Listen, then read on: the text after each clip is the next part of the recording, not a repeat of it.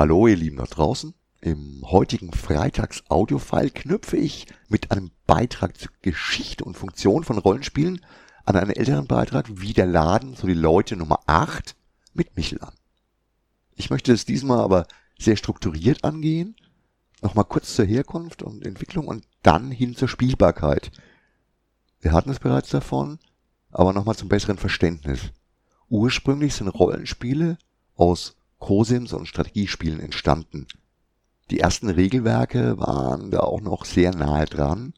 Diese Cosims, also Konfliktsimulationsspiele, hatten das Ziel, möglichst realistische Wahrscheinlichkeiten in strategischer Sicht zu simulieren. Viele kluge Geister haben sich darüber den Kopf zerbrochen. Im Endeffekt waren die Ergebnisse eine Mischung aus Militärstrategie, Stochastik und Spieltheorie.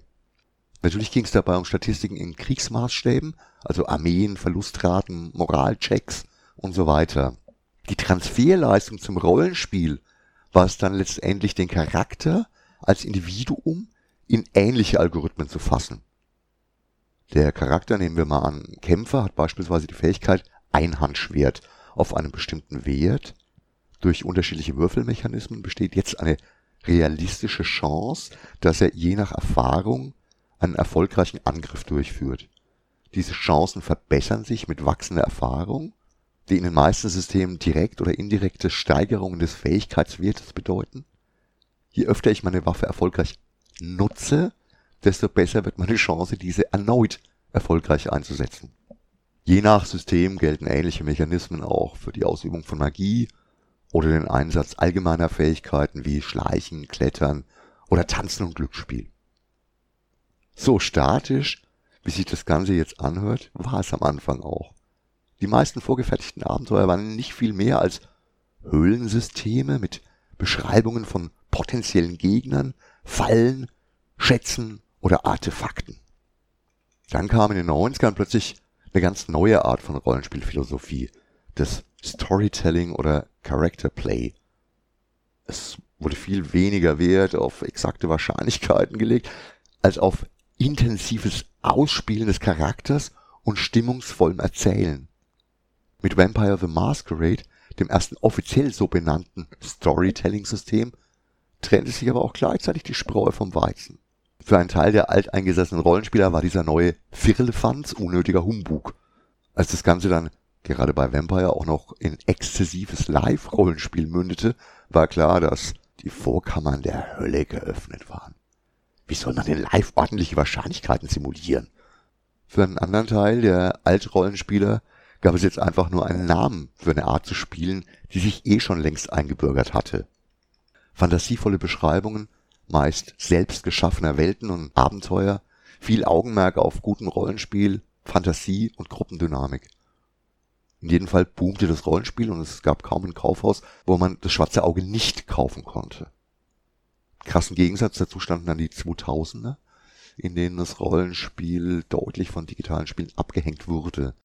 Rollenspieler waren eine aussterbende Spezies, ohne Nachwuchs und meist in statischen, seit Jahren bestehenden Kreisen gefangen. Erst als dann das Nerdtum salonfähig wurde und Sendungen wie Big Bang Theory D&D als Begriff plötzlich wieder einem breiten Publikum bekannt machte, kehrte die Rollenspielkultur zurück Viele Verlage brachten tolle Einsteigerspiele heraus. Die Kultur entwickelte sich unglaublich schnell in die Breite. Ich denke sogar viel zu breit, denn welches System und welche Welt ist eigentlich wesentlich weniger relevant, als man denkt oder als die meisten denken. Rollenspiele sammeln und kaufen ist noch lange nicht spielen. Ich bin da wirklich sehr puristisch. Man braucht, weiß Gott, keine 20 Systeme. Und Welten gibt's eh am Meer. Auch in Büchern. Detaillierte und bis ins kleinste ausgearbeitete Quellenbücher zu allen Winkeln und Kulturen der Welt sind für mich eher hinderlicher Ballast als Hilfe. Klar kann Spaß machen, mögliche Schauplätze, Nichtspielercharaktere, Burgen, von mir aus auch Heilkräuter und Tiergefährten auf Lager zu haben. Wenn aber dann Quellenbücher zu naturwissenschaftlichen Lehrbüchern hochstilisiert werden und aus Möglichkeiten Gesetze, dann steht es der Fantasie komplett im Weg. Dann wird nämlich aus Rollenspiel wieder Verwaltungswahnsinn. Aus absoluter Freiheit, alles geschehen zu lassen, dem gemeinsam neue Wege beschreiten, auswendig lernen und Paragraphen reiten. Versteht mich nicht falsch, Regeln sind wichtig, um im Zweifelsfall möglichst nachvollziehbare und einfache Parameter erzeugen zu können, die für alle gleich gelten. Aber eben nur im Zweifelsfall. Wenn ein Spieler in einer Gruppe sich um den Brückenzoll drücken will, soll er bitte auch mit dem Brückenwächter verhandeln und nicht einfach einen Würfel auf Beredsamkeit werfen. Wenn der Spieler das dann gut macht und der Charakter es hergibt, wird einfach kein Wurf mehr nötig sein. Das waren jetzt alles erstmal theoretische Einführungen. Für alle von euch, die heute zuhören, aber noch nie Rollenspiele gespielt haben, möchte ich aber noch ein bisschen mehr erzählen.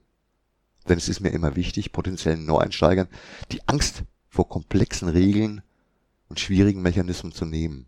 Deswegen möchte ich heute auch nicht, dass ihr Regeln versteht, sondern dass ihr versteht, was Rollenspiel wirklich bedeutet, wie es tatsächlich funktioniert.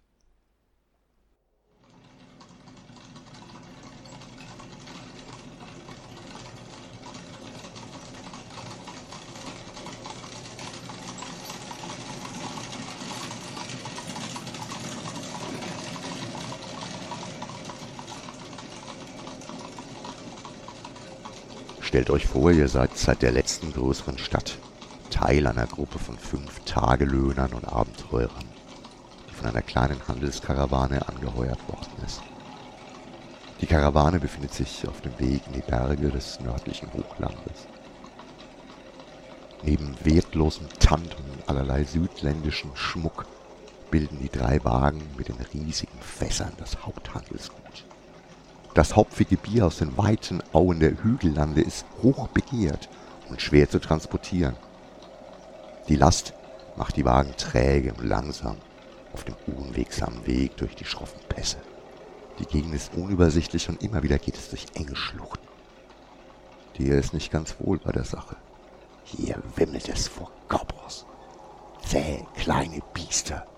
Einzeln kein Problem, aber da bist du aus deinen Gedanken gerissen.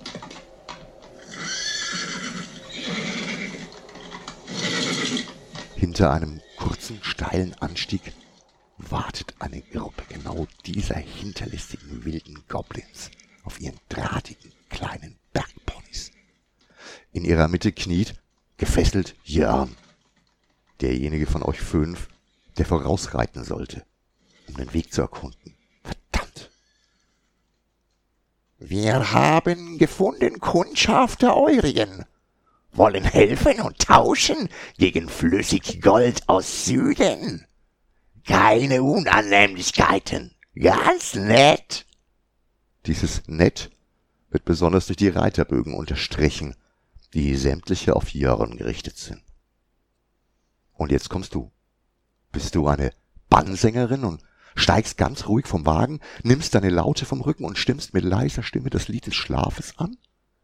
Oder bist du ein verarmter Adeliger mit Diplomatie im Blut und verwickelst die Truppe in ein irrwitziges Gefeilsche, während deine Freunde... Oder bist du etwa einer der Freunde und schleichst dich während der Ablenkung um die Truppe herum? Alles ist möglich, du kannst jeden Charakter spielen, du kannst jede Entscheidung treffen, Du kannst Ideen einbringen, an die ich als Erzähler noch nicht mal gedacht habe. Es liegt an mir, dann entsprechend zu reagieren. Denn wir alle gemeinsam schreiben ein episches Abenteuer. Wenn ihr euch genau diese Situation vorstellen konntet, ist der Rest keine Hexerei.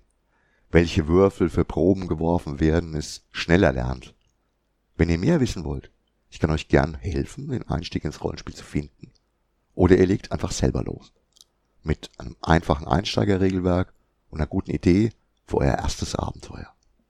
Zum Beispiel in den Bergen des nördlichen Hochlandes. Dann viel Spaß an diesem Wochenende. Euer Mut wird belohnt werden. Ich bin jetzt hier nicht mehr vonnöten und sage Ciao, Arrivederci, euer Gerhard.